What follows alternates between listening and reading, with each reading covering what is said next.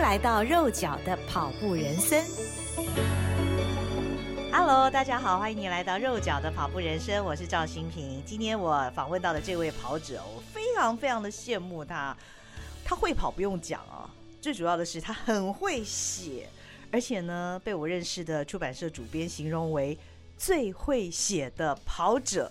他也采访过无数的选手跟跑者，他就是动一动总编辑郑匡玉。匡玉你好，Hello，新平好，我那个。我前两天才听，应该说之前一直一路都有听，嗯，然后我发现大家都叫你新平姐，对，然后而且你知道吗？对，就是即便是年纪比我大的，就是一上节目之后，他的模式就立刻会变成为弟弟，我觉得好奇怪哦。对对对，没关系啦，我是永远的新命姐。对，所以我觉得，可是我看到本人就觉得很年轻啊，叫新平姐有点怪，只要叫新平就好了。谢谢匡玉，嗯，匡玉，呃，我今天访问他。然后呢，我早上 Google 了一下，他在前一天在动一动就发表了三篇文章，我觉得他真的是很能写，非常的多产哦。呃，你有算过自己大概每天或者是你你的产量大概都是多少吗？我其实因为毕竟。动一动是一个运动媒体，嗯，所以它一定要有每日每日的产出内容，对，要有内容。那其实我会设定至少一天要有一篇的内容，嗯，就是内容产出，嗯。那有些可能就会不会不定时，因为你可能还要采访啊，嗯，你还有其他的业务工作，你还要跑活动啊，所以不一定。但是就是确保自己会有一些文字的产出。我觉得绝对不止一篇的，很少一天只有一篇的，一天一定都是一篇以上。所以你工作的日常刚刚已经讲到一点了。不过除了写文章之外，光是写文章这件事情，不只要写，要采访，你也要看很多国外的网站哈，要阅读很多资料，对不对？对啊，因为其实。如果我们讲网站形式的话，嗯、通常都是国内嘛，嗯、那跟国外。嗯、那国国内的话，其实你看一下社群媒体，大家就可以看到很多东西。可是国外的讯息，其实真的要从国外网站看得到。嗯，对。所以其实像我每天早上上班的时候，我第一件事就会开始先爬一些固定会看的网站，哦，然后看一下，哎、欸，有没有新的资讯啊，新的产品啊，或者是说新的故事。嗯，对，然后我就会开始在想，哎，哪一些东西是我喜欢的？嗯，然后就会开始在、嗯、呃以这个故事为脚本，然后开始去发想不同的议题。嗯嗯嗯，这真的也是我其中的所拟的一个想要采访匡玉的问题，就是。匡玉那么会写，我很好奇他最喜欢写什么样的文章？因为他的文章里面当然有很多的人物特写，有赛事，也有一些运科的一些新知啊、装备啊等等，他都写过。你自己最喜欢的是什么题材？其实我最喜欢的是人物的故事。嗯哼，我非常喜欢人物，因为装备啊，或者是薪资这些东西，当然它是一个让你会觉得很棒。他就讲讲白一点，它就是干货嘛。嗯嗯嗯，可是其实对我来讲，我很喜欢的是人跟人的互动。嗯哼，那你跟人的互动，其实你会听到很多不同的故事，嗯，然后不同的想法。其实，呃，你说这是干货也好，或者是滋养一个人的养分也好，但是其实对我来讲都是很有收获的。嗯，对。那所以之前有时候是采访的时候，是当我采访到一个选手的时候，可能他讲到他难过的事情的时候，他就开始哭。然后我就陪他一起哭，uh. 对，然后他就觉得说，为什么我会就陪他哭？我说，因为你讲的很感动啊，嗯嗯，对啊，就我的身份就不会像是只是一个纯粹的媒体或记者做这件事情，你反而他就会认定你说你是好朋友，因为你真的会随着他的情绪有起伏。嗯，你就融入了他所讲的那个情境里面了。没错，没错。嗯，嗯，可是其实每一次的采访时间也都非常有限的，但是你写的东西都很深入、很动人，篇幅也挺长的。嗯，你是怎么办到的啊？呃，我觉得如果今天的采访如果只是一天，比如说我可能这一个人是我从来都不认识，嗯，那我可能就是只有两个小时的时间去采访，就会或一个小时，我会变得很。干，写出来的东西就会不够立体。嗯嗯，嗯，对。那我的想法都是，其实我在要采访一个人之前，我都会花一点时间做功课，然后去瞄准他，偷偷看他的脸书，然后偷偷读他的留言，或或者是看他有没有拍一些影片啊，或者什么的，我就会开始做这件事情。所以我在采访一个人之前，其实我会花一点时间轻松。当你花越多时间勤收的时候，或者是看他的发文的时候，你就会发现这个人在你的想法里面越来越立体。嗯嗯嗯。然后到你实际碰面的时候，你就会发现他的样貌是出现的，他已经是一个立体的人。嗯、所以当我写的时候，其实我可以很快的进入到的是他带给我的感觉，嗯，还有他带给我的感动跟想法，还有或或者是他的理念。嗯，对对对对对。嗯嗯，你是非常喜欢写作的人，我是。嗯，算是很喜欢写作。我不认为自己是最会写的，嗯、但是我很我是很喜欢写东西的人。嗯嗯嗯，对，嗯嗯。你觉得这么多年来，哎，你担任动一动的总编辑大概多久时间了？二零一五年到现在。哦，蛮长的呢，哈，八年有八年的时间。嗯嗯嗯。你是先成为跑者，还是先是动一动的总编辑？这个很有趣。其实，嗯、其实我是二零一一年跑台北马拉松出马。哦。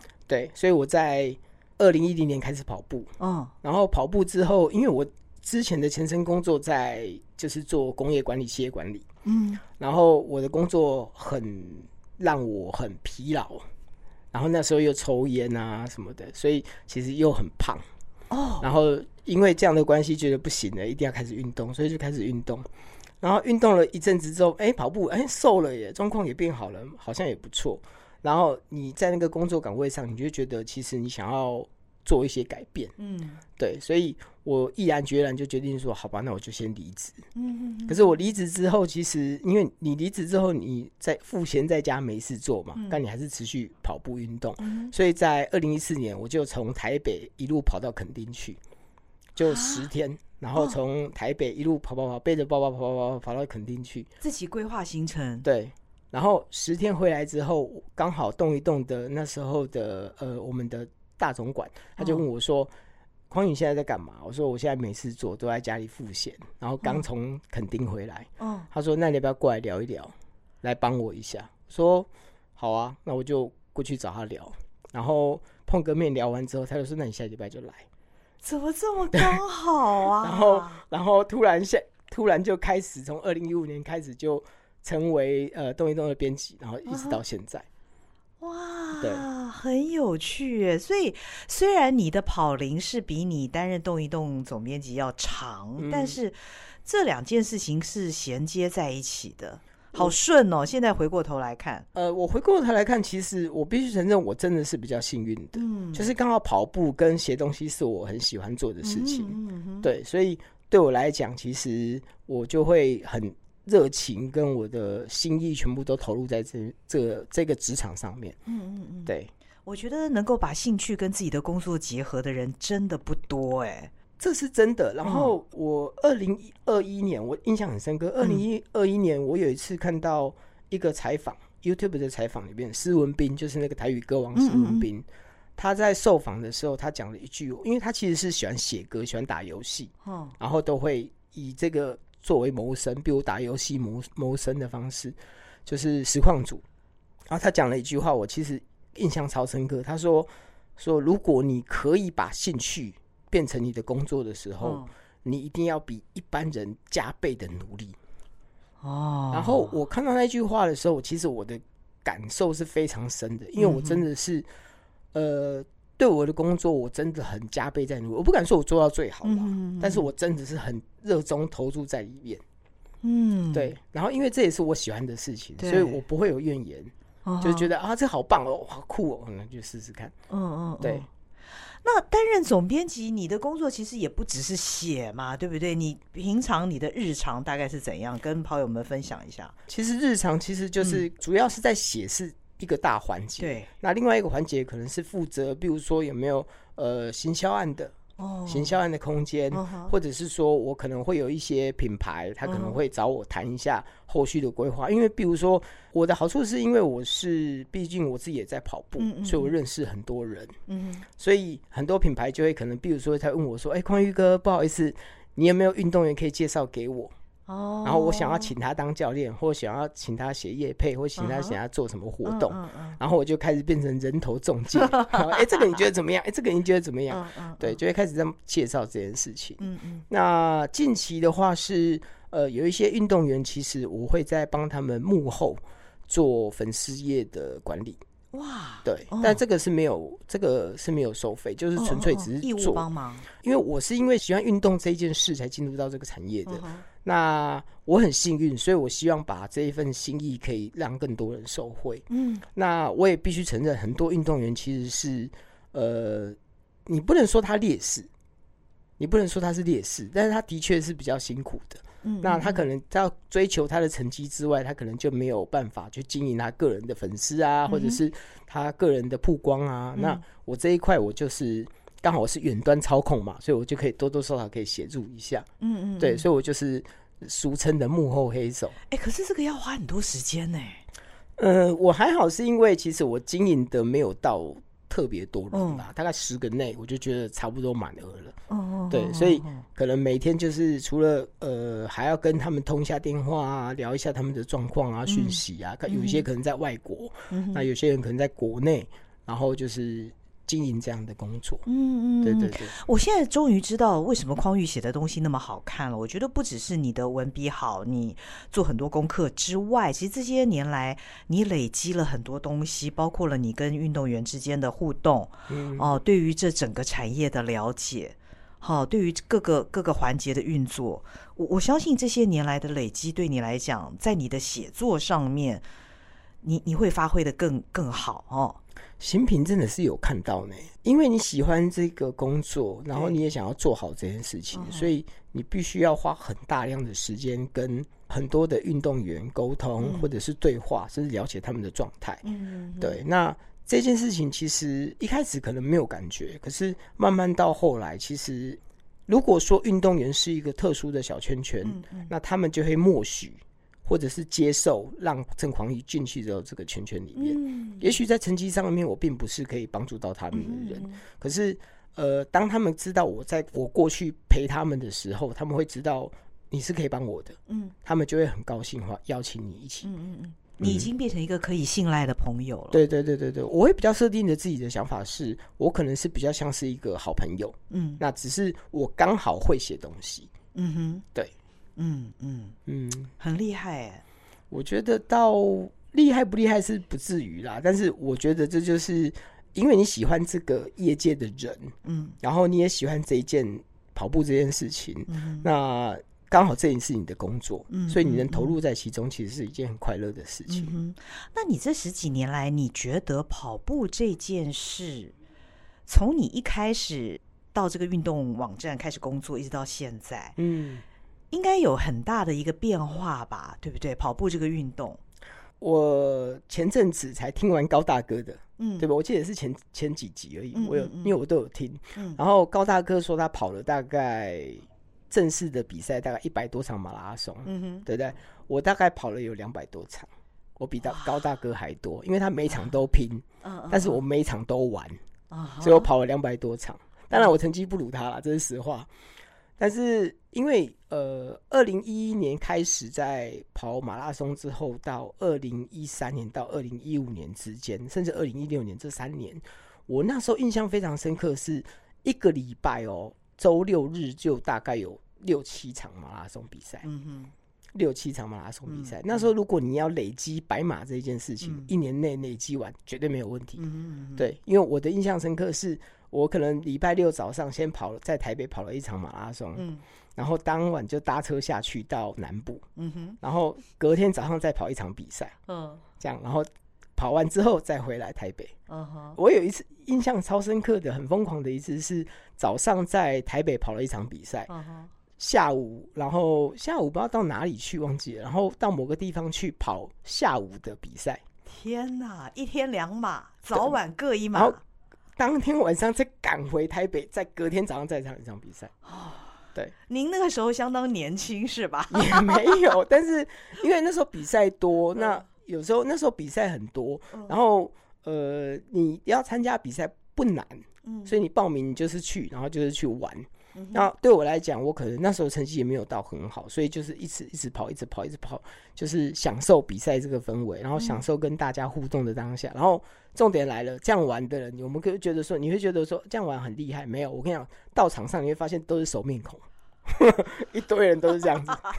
然后就看到说，哎、欸，张张坤达，张坤达，昨天睡哪里啊？或者是你前天在哪里吃饭啊？等下我们去吃什么啊之类的。嗯嗯嗯，对对对。但是后来几年，其实呃，赛事的这个举办的比率，你觉得有稍微下降一些吗？呃，我会认为其实它是走入一个平稳期。嗯，因为以前你不能说不好，但是它过于泛滥。嗯嗯嗯。所以变成是大家在选比赛的时候，你会真的不知道怎么选。嗯哼。那现在开始已经进入一个平稳期，嗯、所以。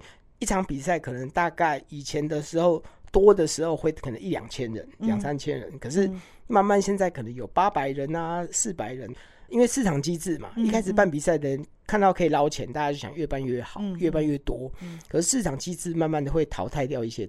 公司抬到一些单位，嗯嗯嗯、所以对我来讲，其实现在是比较走入一个平稳的状态。嗯哼，那每一个在线上在做跑步运动、跑步活动、跑步赛事的单位，其实都很有水准的。嗯嗯嗯。现在参赛对你而言还是那么感兴趣吗？坦白讲，我还是很喜欢比赛，只是因为我要顾虑的是，第一个是我有家人，我有家室，也有小朋友。嗯。那第二个是，有时候你参加比赛是真的是为了要工作。嗯，所以你宁愿，因为我以前有一个习惯是，我觉得好像可以一边跑步，然后一边去做采访。哦，我本来有这个念头去做这件事情，那我发现我两件事都做不好。哦，对，所以当我保持着如果我要好好比赛的话，我就好好比赛。嗯，那要采访的话，我就好好的采访。嗯嗯，这样就是不会变成是两边都混淆，你的角色会很难定位。嗯嗯，那当然现在有一些方法可以解套，可是事实上对我来讲，参加比赛这件事。我其实并不是这么对成绩要求的人，坦白说。但是我觉得好处是，当你开始跑步之后，你会有养成体力。嗯，那你的体力是应付你的生活、应付你的工作，然后甚至应付你的日常都很方很好的、很够用的。嗯，那甚至对于你自己的人生啊、人生体验都很棒。所以其实我比较享受的是。在比赛当中的氛围哦，享受赛事了。对，享受赛事的氛围。新品一定也听过，比如说像是二十四小时的超级马拉松。嗯嗯嗯。对。那我从二零一一年，我印象超深刻。我从二零一一年那时候还没有成为所谓动一动的总编的时候，我就开始在写他们的人物故事跟赛事的东西记录。从二零一一年那时候就开始写，因为我第一次看到我就被震撼到，说怎么会有人这么痛苦，跑二十四小时在干嘛？这样，我那时候就开始写，然后一直到现在，你看也是写了十几年有了。哎，讲到这个哦，我对于你写那个二十四小时赛事的那个故事啊，我的印象也非常深刻，因为我觉得我仿佛除了。看到匡玉所写的那些跑者，他们的好成绩，他们跑的情况之外，嗯，我觉得我仿佛看到匡玉也在场上。那我非常好奇的是，人家在跑二十四小时，匡玉采访二十四小时赛，他是怎么采访？他中间睡不睡啊？因为我觉得你在二十四小时赛当中，你都是观察入围。哎，谈谈看你自己在二十四小时赛的时候，你是怎么陪那些跑者的？你的工作情况？躲起来睡。没有，因为其实如果你没有训练的话，二十四小时真的很痛苦。对呀、啊，对，所以其实我都会分段的睡眠。嗯嗯，比如说我可能中间休个两个小时，我就偷偷睡一下。嗯哼，然后再再起来采访完，再或拍完一阵子之后，再回去偷偷睡一下。嗯，然后变这样的方式，就带个睡袋到哪里或到车上睡。那只是说有时候会比较尴尬是，比如说你可能起来之后发现，呃，怎么选手不见了，退赛了。哦啊，选手不见退赛去哪里？啊，或者对，然后起来的时候突然发现场上都没人了，因为太冷了或怎么样。哦，对对对对，很好玩。对啊，你应该也采访过四十八小时的吧？有一样啊，就是一样台北超马四十八小时、二十四小时是一样的，都有采访到。大家知道，除了跑者之外啊，记者也相当辛苦啊，那个体力也是要有相当的体力才，就是要全程投入这件事情。对对对对对，写出来才深入。对啊，嗯，所以啊，我才说我每次看那些故事的时候，我想说哦。匡裕写的那么仔细，他到底为什么这些东西他都注意到了？就是说是现在不是有很多说法叫沉浸式体验？对我来讲，其实我们就是可以想象嘛，新平自己也是跑者，就是一定很可以理解，说这就是沉浸式的体验，真的完全在那个里面。因为你就是这样的人，你就是跑者，所以你在跟他们对话的时候，你不会有所谓的语言背景的问题啊。嗯嗯嗯嗯嗯。那你采访过这么多的跑者哦，到目前为止有没有哪一些人是你一直很希望采访，到现在都还没有机会接触他们的？有有这样的跑者吗？其实我现在采访，其实最大的问题是碍于。地区的限制哦，比如说你今天如果你要去高雄采访啊，嗯、或者是要去哪里采访，其实可能对你来讲会不是那么容易。嗯嗯，嗯。当然，我必须承认现在有视讯，嗯，有 Line，你可以用这样的方式做采访。但是其实我个人是比较喜欢面对面这件事情。嗯、我觉得面对面的东西会有情感。嗯，那如果只是如果只是透过呃视讯采访的时候，有时候会少了一点点的情感这件事情。对对，对。那另外一个是。我觉得我抱有很大的，也不是遗憾，但是说这件事情也是启发我开始做人物采访这件事情。嗯，新民知道长平厂的由来嘛？嗯嗯，对不对？对。有一年我在报纸上面看到一件事，就是他就写了，看到一个像副文，他就写花莲县议员还是什么，然后陈长明先生过世。哦。然后他就写说他是。那个马拉松选手，嗯嗯嗯，然后为什么我看到这个新闻我会特别感慨？是因为第一个我是我在花莲出生，嗯哼，所以我看到他这一个人的时候，我想说花莲呢，然后陈长敏，然后这个又是我的花莲，我出生的地方，然后又是一个马拉松选手，然后就消失，然后我们都不知道这个人，嗯嗯嗯，我完全都不知道这个人，我我们知道的选手只有谁？杨传广，嗯，古金水，那其他人你可能都不知道，所以当我看到这件事情的时候，我其实。有一个很大的感受是，我希望很多喜欢跑步这一的人的故事，你可以把它记录下来。嗯，当每一个人都是一个点嘛，每个人都是一个故事，嘉泽是一个故事，新平是一个故事，陈昌明是一个故事，每个人故事都串起来。嗯，当串起来之后变成一条线，嗯，然后一条线之后在一个面，那这个面可能就是台湾长跑文化的一个文化层面的东西。嗯，它就会有它的文化厚度跟深度。嗯哼，对，嗯嗯嗯，所以这就是我为什么我到现在就是因为我们没有办法回到过去去采访古人了，对。对，所以其实很多遗憾是说，有时候你想要采访一些人，可能他在外地，嗯，或者是他的世界离你太远，你没有办法采访到他，嗯哼，对。其实你也不止采访跑者哦，有很多三铁玩家等等的，嗯。嗯，所以这个这个也都是你感兴趣的范畴。因为呃，动一动本身是一个耐力运动的范畴，嗯、所以耐力运动的话就是超马嘛、嗯、跑步、马拉松，还有铁人三项、越野跑，嗯、然后这几个范畴其实都是我们可以涉猎的。嗯嗯，对，所以其实很多山铁选手啊，或者是越野跑啊，或者是超马、马拉松，其实。有机会我都可以采访得到。嗯，那比较幸运的是，因为这个时代有社群媒体出现。嗯，那很多社群媒体其实是他可以用个人的脸书或个人的 IGFB，然后写个人的故事。嗯，那对我来讲，我我觉得采访他的必要性可能就没有这么大或这么即刻，因为他可以写自己的故事，基本上我只要看了他的故事就可以了。嗯嗯，对，他会被人家记住。对，可是问题是。有一些人是他可能呃跑得很好，但是他不会写自己的故事，不会说自己的故事。哦，那这样的角色，这样的偶像，你把它挖掘出来就很重要。哦，比如说谁？比如说，我觉得像是之前的例子，就是傅老师，哦，傅淑萍老师。傅淑萍老师是一个非常低调的一个跑者，对对对，他非常低调。哦，对，但是事实上他的故事很多，而且他也很幽默。嗯哼，哦，真的哦，他本人其实是很幽默的，呃、然后但是因为他只是一个很低调的人，所以当你要找他的时候不容易。然后他也个人的脸书上面他只讲呃学校的事情，所以你会没有太多的东西可以曝光。嗯嗯嗯、好，这样就是一个好例子。嗯，然后像是坚持国中的谢俊涵老师，嗯，对，他也是一个很有趣的人。嗯，那但是他在他的脸书上面，他他就会讲说，可能国中生的。表现啊，成绩啊，或者是家里的故事，嗯、那其实很多人没有办法琢磨到他很多内心世界，或者他为这一个坚持国中做的很多的事情。嗯、那这也都是我去实际采访过后，我才发现，哇，跟我想象的完全不一样。嗯嗯嗯，对，这有点像挖宝哈。对，对我来讲，其实就是挖宝啊。嗯，对啊。那因为只是因为超人的私底下身份是克拉克肯特，嗯、他为什么要当记者？因为他当记者好处就是，当他冲进危险的场合的时候。没有人会怀疑他做这件事是想什么。啊，对我来讲，当媒体有个好处就是，当我去接触运动员的时候，他不会怀疑说你在干嘛。嗯，不会，因为我就是要去挖故事，我就是要去听故事，我就是要跟你聊聊天。嗯，所以就不会有这样的顾虑，所以我就会变得很主动在做这件事情。当我想要看到一个故事，我觉得这个好棒哦，然后好像可以问看看，就可以聊一下。嗯，然后就会很立刻讲话冲过去，然后问他，哎、欸，可不可以采访啊？可不可以互动一下？可不可以跟你聊一聊你的故事啊，或什么的？嗯嗯嗯，很多运动员都像傅老师这样子低调，或者是说不太善于表达自己。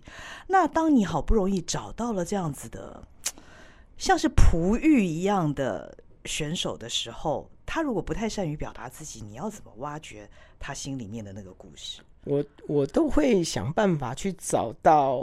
彼此的共同点哦，彼此的共同点。举个例，就是像是呃老邓，邓新全，嗯，老邓其实我那时候采访他的时候，他因为他其实他现在讲话很 OK 了，但是他我在采访他的时候，他其实我们在聊很多过程中，其实他会回答给我的是比较硬的，嗯，对。那我其实知道他心里有很多话可以讲，可是问题是因为我们可能不够熟，嗯，对。然后碰面的次数不够多，嗯、然后所以他没有办法跟我讲到很深入的东西。嗯、然后我们就聊聊，就开始东聊西聊，东拉西扯，就聊到日剧。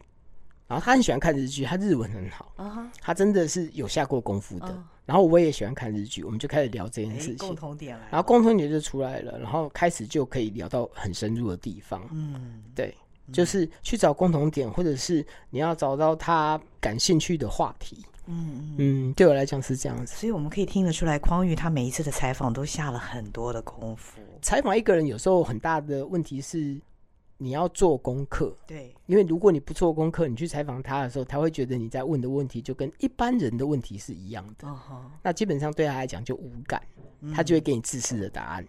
可是当你问的问题是可以摸到他的核心的时候，他就会知道，OK，你是懂我的，嗯，你是熟人，嗯，然后他就会跟你讲很多。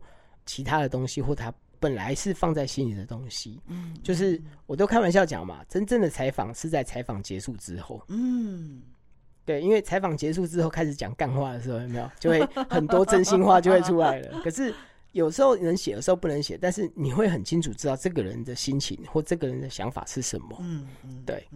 每一个跑者的故事，每一个运动员的故事，都是那么独特，那么真实哦。嗯，这些年下来，你访问了那么多人，除了你写出一个一个好看的故事之外，你觉得对你自己最大的收获是什么？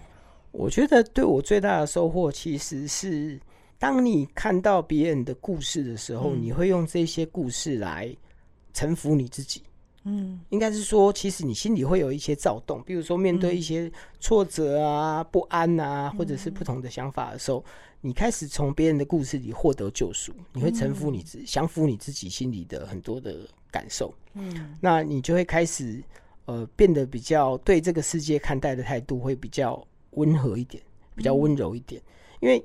以前会有点愤世嫉俗的态度，嗯，可是慢慢的你会理解说很多事情是没有办法在一时半刻做改变的，嗯嗯。那我就开玩笑讲说，我们进到媒体的时候，其实开玩笑讲，大家都会运动媒体的，很多人都会讲说，我们希望啊，台湾的运动可以更好，嗯，然后未来很多企业界可以帮助运动员啊，可以过好更好的生活，让他们有更好的表现。但事实上跟我们想象中是有差距的，嗯，可是。到后来跟很多运动员聊过这件事情，或者是跟一些非运动的，但是有在处理这样的人的聊过之后，我很认真的想到的一件事是，一代人只能做一代的事情。嗯，我这一代的人，我希望可以把跑者的故事跟文化留下来。我这样讲好严肃，但是的确是这样子。嗯，那未来的人也许就有机会把它发扬光大。嗯嗯，对。这个工作会有什么瓶颈吗？我觉得目前都还蛮顺利的，嗯，对我来讲啦，可能是因为我都会开玩笑讲，但是这是事实。嗯、今天因为我背后是挂着动一动的招牌，博威的招牌，嗯、可是今天如果我什么都不是的时候，会不会别人就不理我了？也有可能啊，很现实就是这样子。可是郑匡玉已经有口碑了，郑匡玉已经是个品牌啦。我倒不认为是这样子，但我、嗯、我的想法是。但是因为这个时代是社群的时代，嗯，即使我没有扛棒这件事支援我，我还是可以做很多人物的故事。嗯，但是我还是很高兴自己有一个扛棒，是因为我不会只有透过我自己的社群，我可以透过我们公司更大的力量。散播出去，让更多人知道好的比赛、好的朋友、好的人。嗯，对，嗯、所以我觉得我自己是很幸运的一个人。嗯哼，嗯，我很喜欢你上次那本书哦，就是他他做的小小的，但是就是十六个这个呃，嗯，跑者的故事，跑者的故事嘛，职人跑者的马场人生。对。我觉得很好看，然后一下就看完了，然后还会把它重复的拿起来来看，里面就有傅淑萍老师。对，你接下来还有什么写作或者是写书的计划吗？其实我一直都有一个写书的计划，但是我必须承认，就就是工作很忙。在疫情之前，其实有规划要写。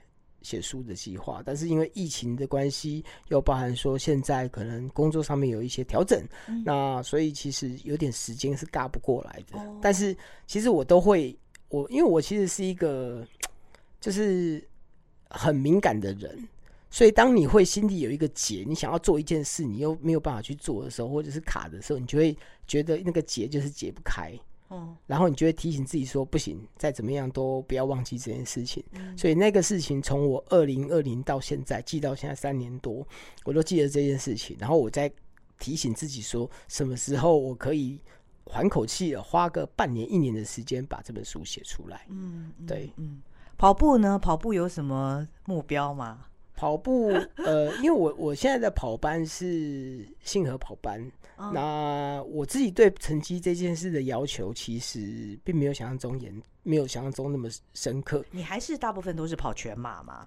呃，其实也有半马、全马都有。OK，嗯，半马、全马都有。就是我的意思说你，你你没有摄入到超马的那个范围。呃，其实我以前跑过超马，但是我真的觉得超马太累了。呃，四十二点一九五就好了。我觉得这样这样就差不多了。嗯嗯。嗯那呃，我自己对成绩没有什么特别的要求，但是我有一次，呃，应该讲说有几年我做了一些事情让我印象很深刻。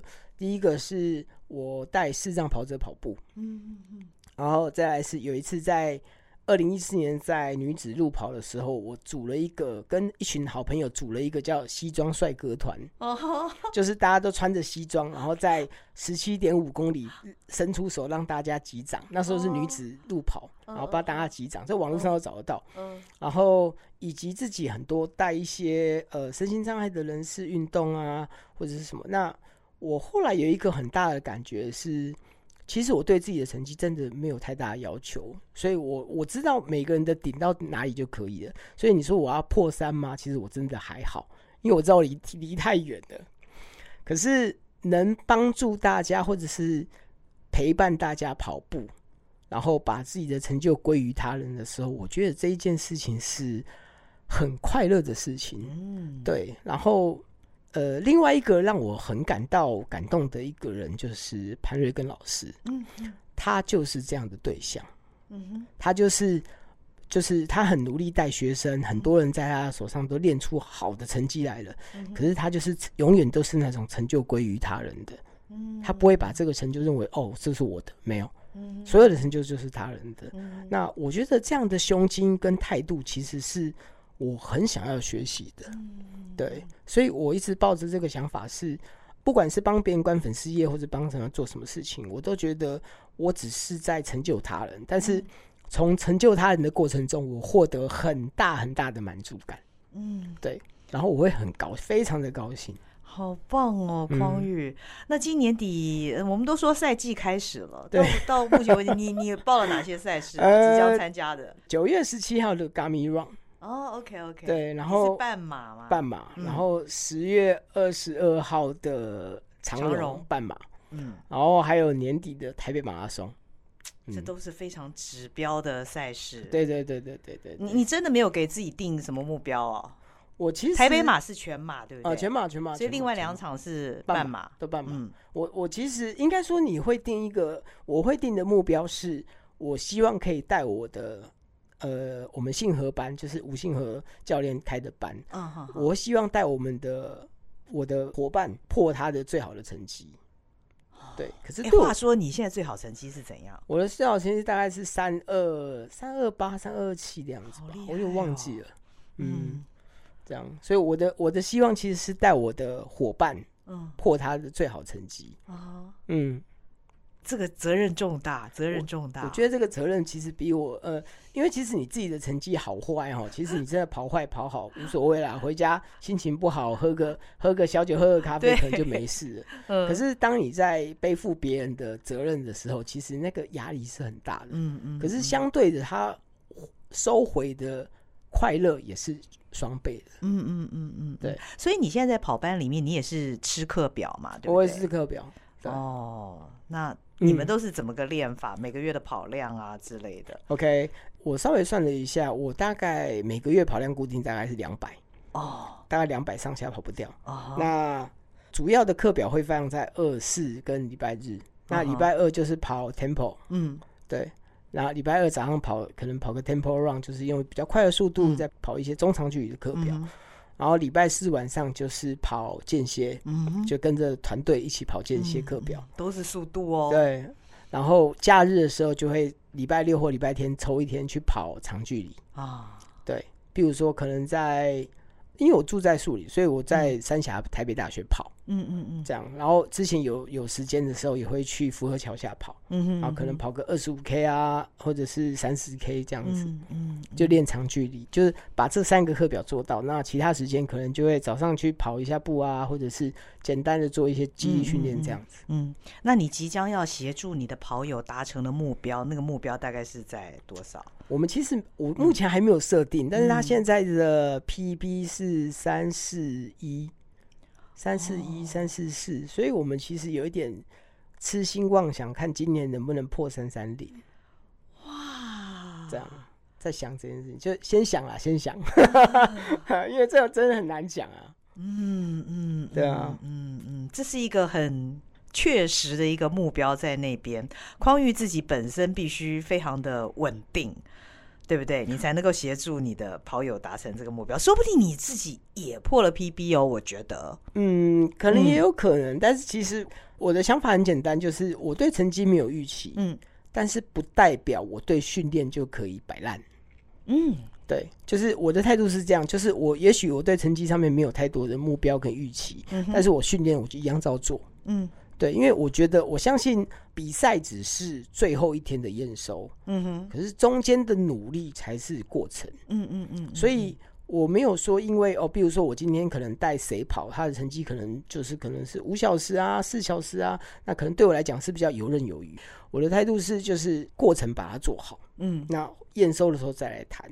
嗯哼，对。那如果真的破 PB，或者是带伙伴跑，可能破他最好的成绩，或者是没有，我觉得都无所谓，因为过程我已经做到了。嗯，对。我觉得用这种态度来看，会比较对我来讲会比较实际一点。比如说我们写文章嘛，你可能有一个议题，你觉得很棒，或这个人物故事你觉得很棒，然后你把它花了很大的心思，花了很大的过程采访，甚至书写改稿，可是你发现实际上 po 出来之后，这个人根本没有太多的亮点。或者是大家的实际上没有这么多人爱看，没有这么想要理解他，然后你会因因此受挫。一开始会啊，我也会觉得啊，这个选手很棒，为什么大家没有人要理他，没有人要看？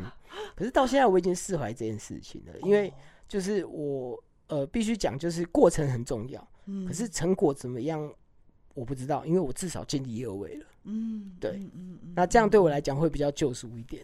嗯，所以你也曾经受那个点阅的那个数字会，当然会被那个牵动哈。我以前很，我以前其实还刚进媒体初期的时候，我真的很在乎这件事情，因为我希望说很多人的故事被发现、被看见，我也很在乎这件事情。可是我到后来的时候，我比较释怀的原因是因为，呃，我很理解，不是每一个人的想法跟看法都是一样的。那有些人故事比较有趣，有些人故事比较。没有那么 boring，或者是每一个人的议题是不一样的。嗯嗯。可是我会醒过来，原因是因为我提醒我自己，就是呃，你要写的是好的故事，好的东西，但是不是要追求别人的点阅率。嗯，对，你要追求的是写这件事情让呃，比如说我可能写新平的故事，嗯、我希望可以获得是新平的认同，或彼此的情感的连接。但是我不是追求要读者的多好的认同，或者多高的点阅率，因为事实上，罗斯福总统说过，荣耀是不归于批评者的。所以别人的批评或别人的。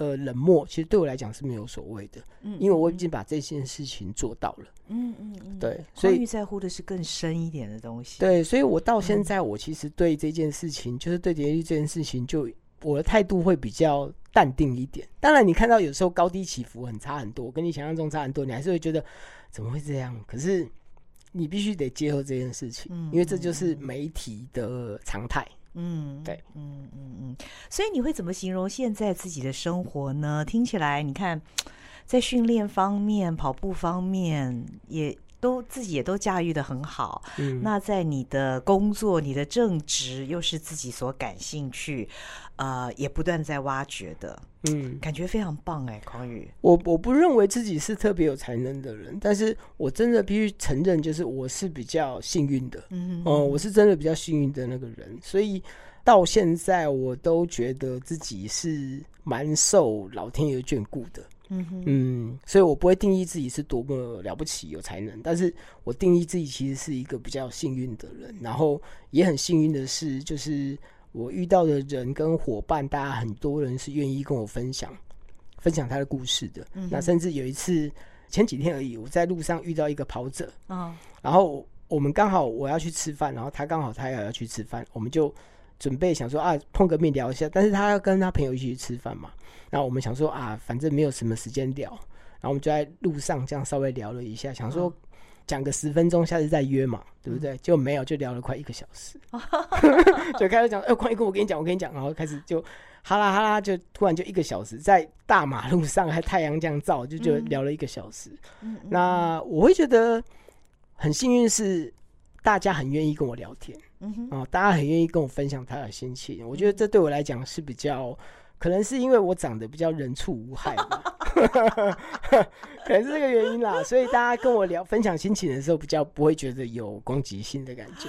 不会啊，跟匡玉聊天是很很舒服的一件事情。还好的。今天谢谢匡玉来到我们节目当中，我想透过刚刚的访谈，大家更认识了匡玉一点。我相信大多数的跑者都看过匡玉写的文章，看过他写的故事，他的对于鞋子的评测等等。